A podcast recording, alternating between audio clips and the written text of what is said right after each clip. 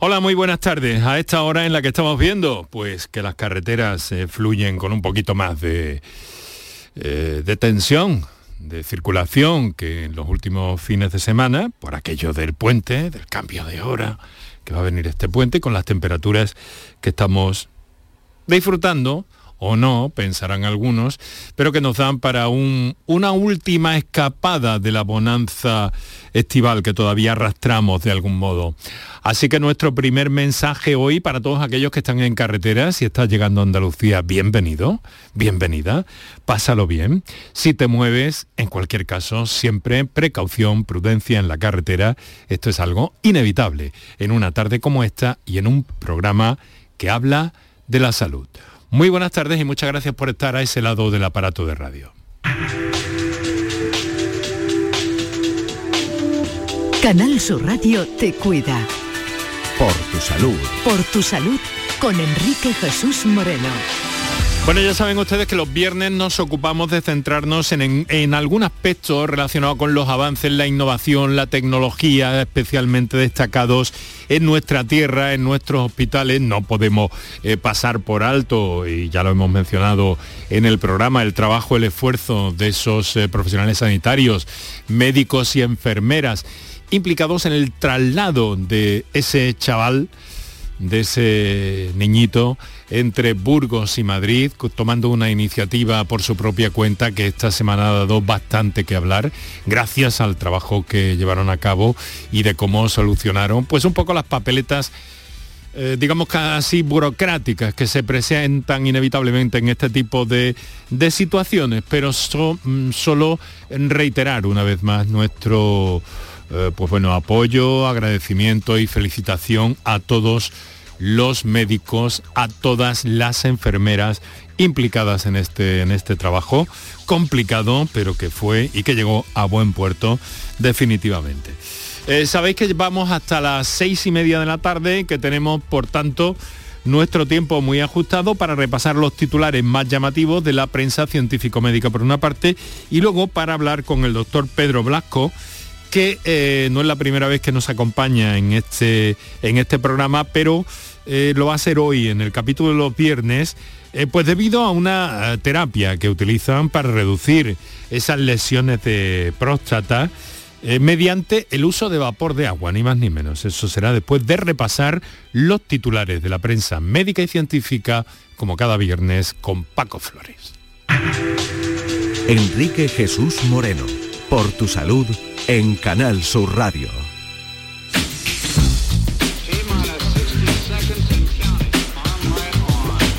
Paco Flores, periodista, especialista en salud. Muy buenas tardes. Buenas tardes, Enrique. No sé, ¿bailas todos los días? Porque hoy nos tenemos, les hablamos desde el estudio, Valentín, Valentín García Sandoval de Canal Sur Radio, en la sede de Cartuja, en Sevilla, y veo que cuando he escuchado su musiquilla se ha puesto a mover las caderas, chicos. Me pasa ya como con la música del telediario, me animo. Otras veces no te veo, pero me ha llamado la atención. Bueno, ¿qué tal? ¿Cómo estás, querido? ¿Bien? Muy bien, muy bien. Todo en orden, ¿no? Vamos a repasar esos titulares y luego nos presentas o nos haces una semblanza, como siempre, de alguien que nuestros oyentes conocen muy bien que es el, doctor Pedro Blasco, que es jefe de urología del Hospital de Valme de Sevilla.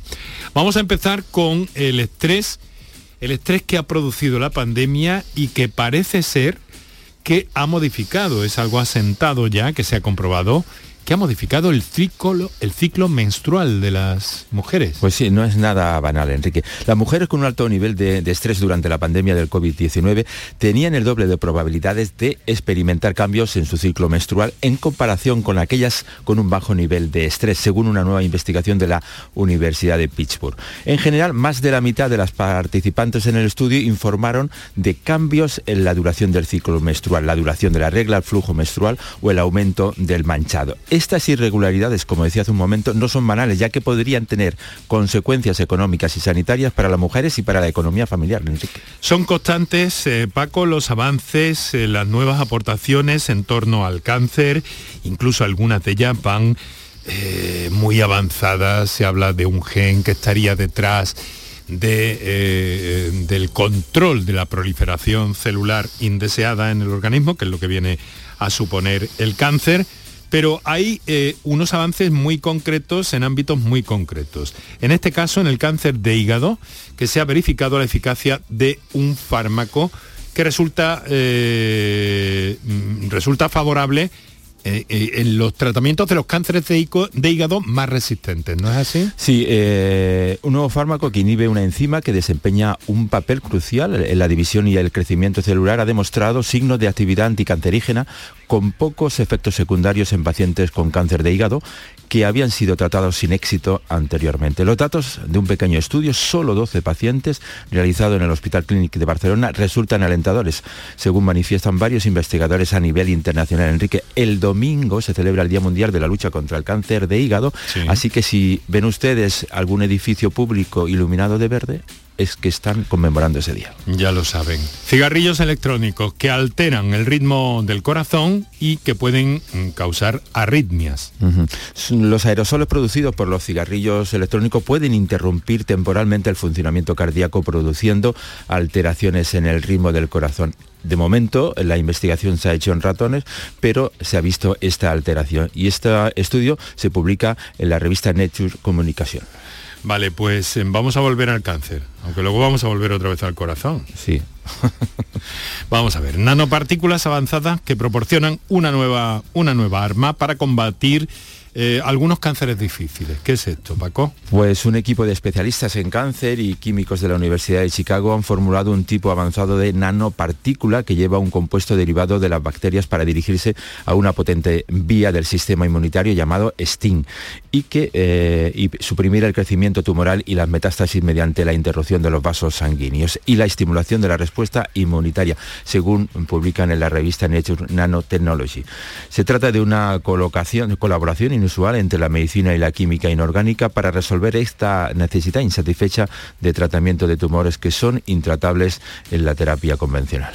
Bueno, un estudio que asocia un tipo de grasa omega 3 con una mejor evolución de la insuficiencia cardíaca. Es un hallazgo eh, realizado en el Hospital Germán Trias y Pujol, ¿no? Sí, en colaboración con el Instituto del Hospital del Mar de Investigación Médicas. Eh, han determinado que en un estudio que tener niveles más altos de grasa omega 3 procedente de, los vegetales reduce el riesgo de morir y de tener que ingresar en el hospital a personas con insuficiencia cardíaca. Los e, efectos beneficiosos en el corazón de los omega 3 son largamente conocidos, pero la gran mayoría de estos estudios se centran en los omega 3 que provienen del pescado azul, mientras que en este caso se han centrado en una variante que proviene de los alimentos vegetales. Esto es muy interesante, ¿eh? Mm. Muy interesante, vegetales, vegetales, vegetales vegetales como las nueces, las semillas de chía, el aceite de soja, el aguacate que sirve para todo, las coles de brusoles o la coliflor. Bueno, pues ahí está. Omega 3, no lo pierdan de vista. Eh, bien, mañana es el Día eh, Mundial de Lucha contra el Ictus. Hemos venido hablando ayer mismo con la eh, presentación de ese vídeo que, ha, que ha impulsado la Sociedad Andaluza de Neurología. Hay una de cuatro cada persona que sufrirá un ictus a lo largo de su vida. Eh, ¿Quieres apuntar algo en torno a esto, Paco? Sí, eh, me gustaría aprovechar este programa porque ayer durante la presentación del, cortometraje eh, que produce la Sociedad Andaluza de, Neurología se insistió mucho, es que la mayoría de las personas desconocen que están sufriendo un, ictus porque no saben cuáles son los síntomas del ictus. Y por eso me quería reforzar esta idea de debilidad, entumecimiento, parálisis de una parte del cuerpo, dificultades para hablar o para comprender, pérdida súbita de visión, total o parcialmente vértigos o problemas de equilibrio o descoordinación de movimiento y dolor de cabeza muy intenso y repentino. Esos son algunos de los síntomas que pueden provocar el ictus. Bueno, pues eh, aprovechen estos días para relajarse, para si están en la carretera, como les decíamos al principio, ir con prudencia, ir eh, en tiempo, modo y forma. Eh, no precipitarse, que lo mejor es llegar como siempre y mantener una actitud positiva y que disfruten de un fin de semana largo como este que se presenta para algunos de ustedes. Nosotros no vamos a poder decir lo mismo porque el lunes estaremos aquí en directo y el martes también. Pero nos alegramos de que ustedes puedan, eh, digamos que, que asomarse un poco, que refrescarse un poco. Estamos viendo, mira, la, temperatura y el ambiente en Almería, en la playa, y es que casi en noviembre mm, hay bañistas en las playas de toda la costa de Almería imaginamos que de Málaga también, no sabemos cómo estará la temperatura en el Atlántico, pero seguro, sin duda, que este va a ser un buen fin de semana para recuperar un cachito, un trocito al menos de, de verano de ese que tanto nos gusta a los españoles. Bueno, pues llegados a este punto vamos a hacer un par de minutos para nuestros eh, anunciantes y enseguida conversamos con el doctor Pedro Blasco, jefe de urología del Hospital de Valme.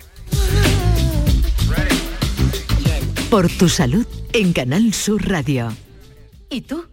¿Qué radio escuchas? El programa que yo escucho es La Noche Más Hermosa. La Noche Más Hermosa, el programa de la tarde, el de salud que empieza a las 6. A la una, los deportes. Me encanta el comandante Ana. Los fines de semana, por supuesto, Pepe de Rosa y Ana Carvajal y Pilar Muriel los fines de semana.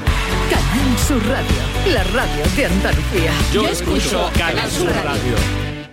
El otoño llegó y vas a decir no a la subida de luz. Ahora ilumina tu hogar noche y día consumiendo tu propia energía y ahorra hasta el 90% en tu factura de luz gracias a nuestras baterías premium. Instalaciones garantizadas 25 años. Pide ya tu estudio gratuito en el 955 44 11 o socialenergy.es y aprovecha las subvenciones disponibles. La revolución solar es Social Energy. Si piensas hacer obras en tu vivienda, tenemos un plan. Si vais a reformar vuestro edificio, tenemos un plan. Porque en Andalucía hemos puesto en marcha el plan Ecovivienda, para que nuestro hogar sea más ecológico y accesible. Unas ayudas de hasta el 80% del coste de reformas en edificios y del 40% para obras en viviendas. Mejora de envolventes en fachadas y cubiertas, instalación de placas solares, aerotermia. Infórmate en la web del plan Ecovivienda, en el marco del plan de recuperación, transformación y resiliencia financiado por la Unión Europea Next Generation Junta de Andalucía. Gente de Andalucía te invita a conocer la provincia de Sevilla a través de lo mejor de sus productos y sabores con la Feria de Productos Locales Sabores de la Provincia. Este domingo, desde el patio de la Diputación de Sevilla, sabrás cómo se elaboran panes artesanales, sabrosas carnes, cervezas, postres, vinos y licores.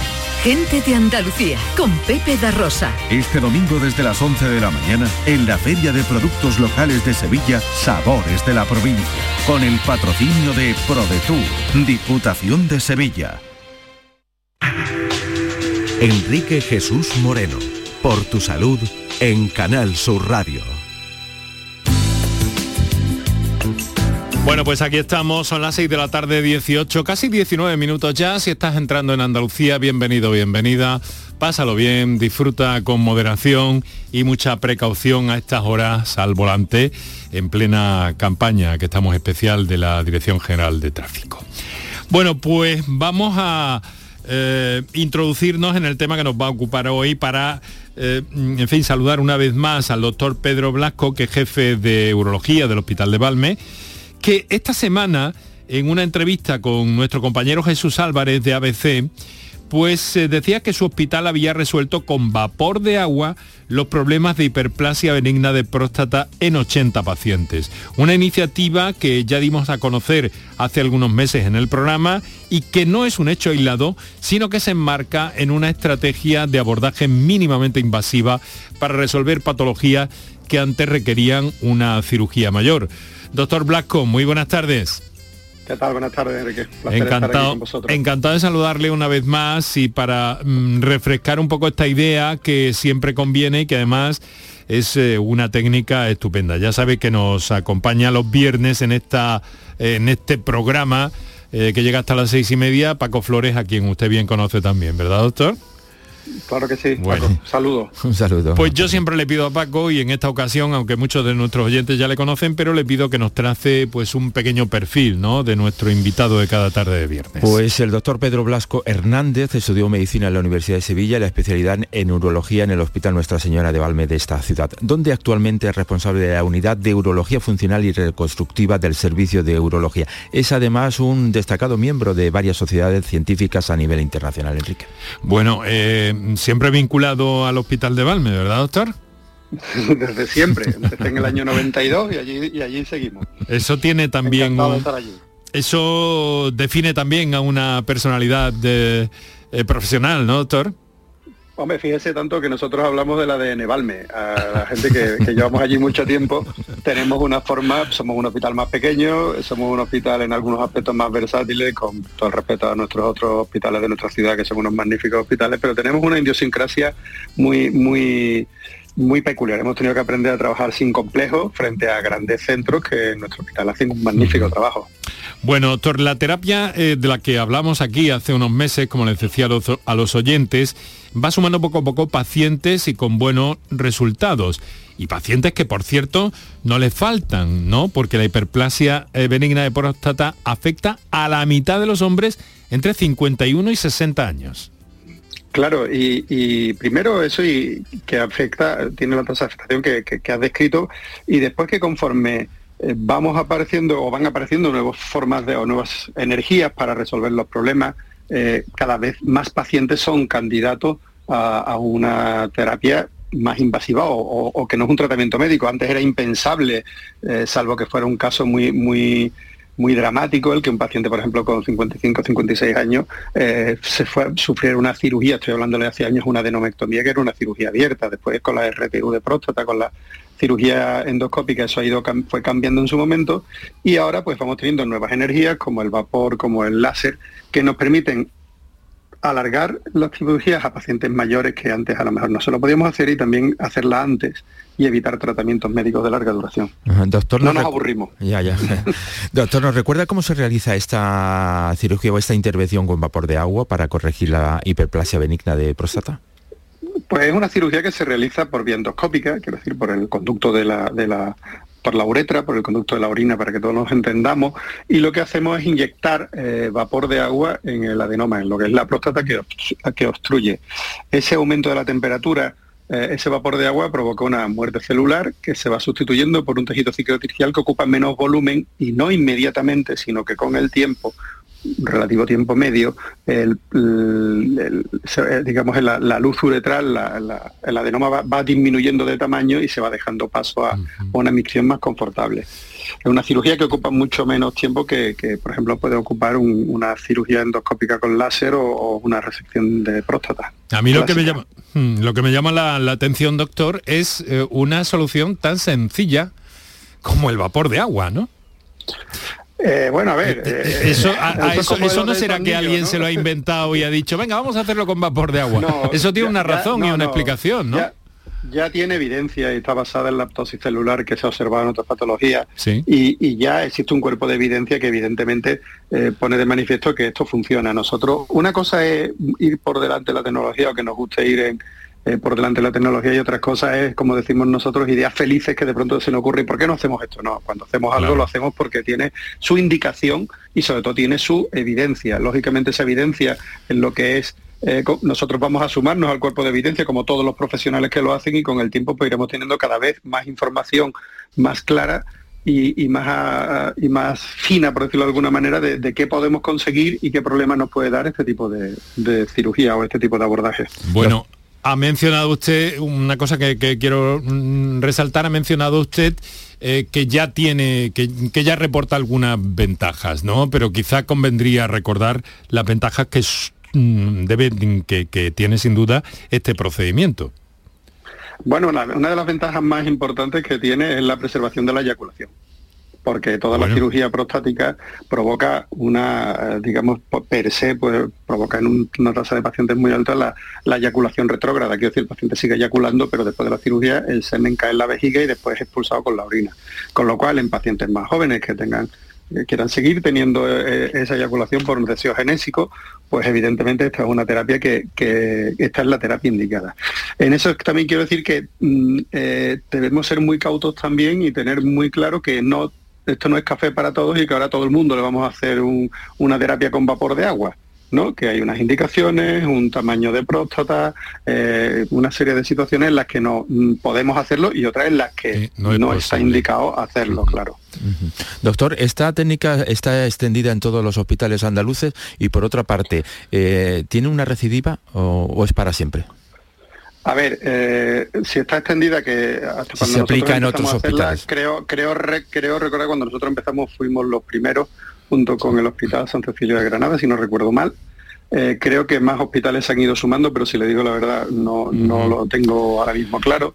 Y el adenoma de próstata, la cirugía del adenoma de próstata, quiero decir, eh, es una cirugía eh, sobre todo la endoscópica, en la que el adenoma puede recidivar porque vuelve a crecer. Tengo en cuenta que, no hacemos una que hay que diferenciar mucho lo que es la cirugía del cáncer de próstata, donde eliminamos toda la próstata, quitamos toda la próstata, incluida la cápsula, a este tipo de cirugía, ya sea la RTU, que decimos eh, como decimos habitualmente, o, o el vapor de agua o el láser, que lo que hacemos es liquidar, quitar el adenoma queda próstata que vuelve a crecer. Lo que pasa es que razonablemente, eh, eh, bueno, mm, el problema que, que, va a crecer lentamente. Otra cosa es que pueda haber una serie de síntomas similares a los que pudiera tener el paciente derivados en determinados problemas, pues de cicatrices, cicatrizaciones que no han sido las correctas y una serie de problemas derivados a lo mejor de la, de la cirugía. Claro, el hecho es también que, que la persona, el paciente en este caso, pasa menos tiempo en el hospital, en dependencias hospitalarias, eh, e incluso más que con otros procedimientos, como también ha indicado el doctor, pero además es que se agilizan las esperas, ¿no?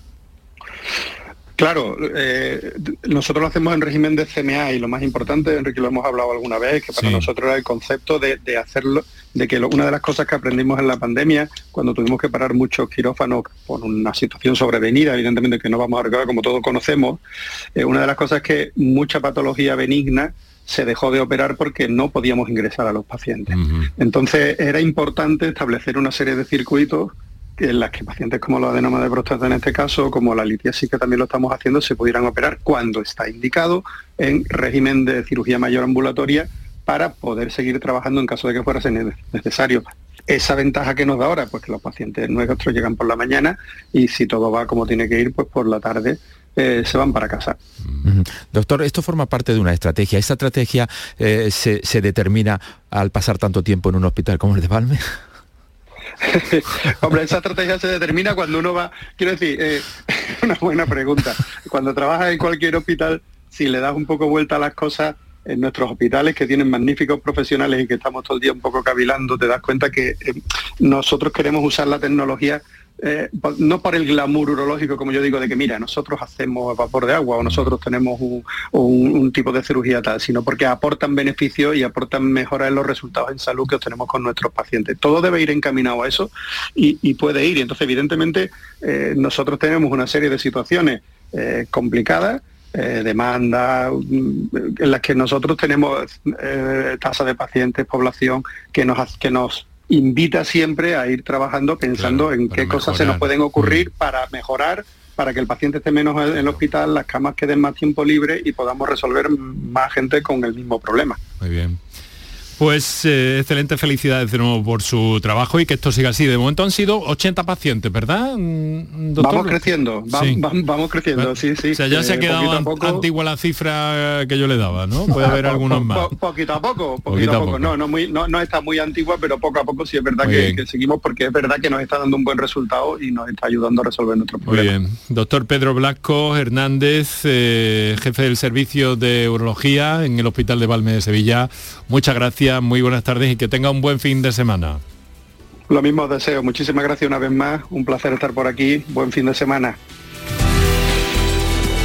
Nosotros lo vamos a dejar aquí, les aseguro que el lunes estamos en eh, despiertos a las 6 y 4 de la tarde. Bueno, estaría bueno que a las 6 y 4 de la tarde no estuviéramos despiertos.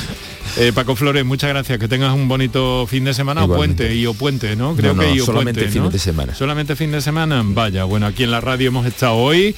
Virginia Montero en la producción, Oscar Fernández en el control de sonido y realización, Enrique Jesús Moreno te habló encantado. ¿Qué decía Prepárate que llega tu mejor ocasión. Ya está aquí el Salón del Motor de Ocasión de Sevilla